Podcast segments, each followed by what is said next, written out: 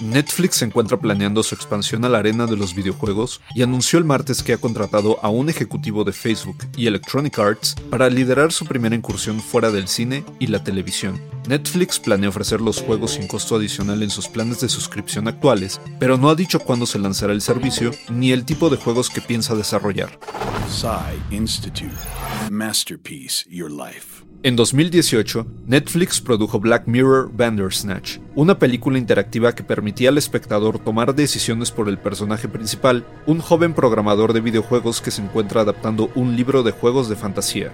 La película era parte de la popular antología de ciencia ficción Black Mirror y llevaba el nombre de un videojuego diseñado por Imagine Software que debía ser lanzado en 1984. Lo cierto es que agregar juegos al servicio le daría a Netflix oportunidad de aprovechar los casi 208 millones de suscriptores que tenía a fines de marzo. Y es que los juegos son ya sus más importantes competidores por el tiempo y el dinero de los usuarios. La compañía agregó 1.5 millones de suscriptores entre abril y junio, muy abajo de su tasa de crecimiento en los últimos años.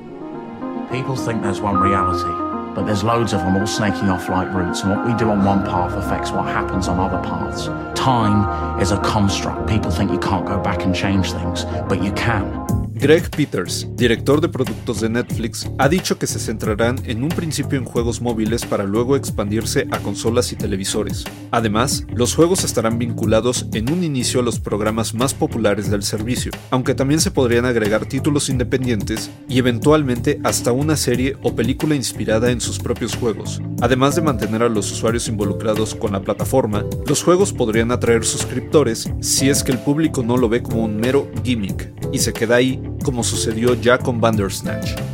Idea y guion de Antonio Camarillo, con información de Bloomberg, Associated Press y el sitio Vox.com. Y grabando desde casa, Arturo Pedraza. Nos escuchamos en la próxima cápsula SAE.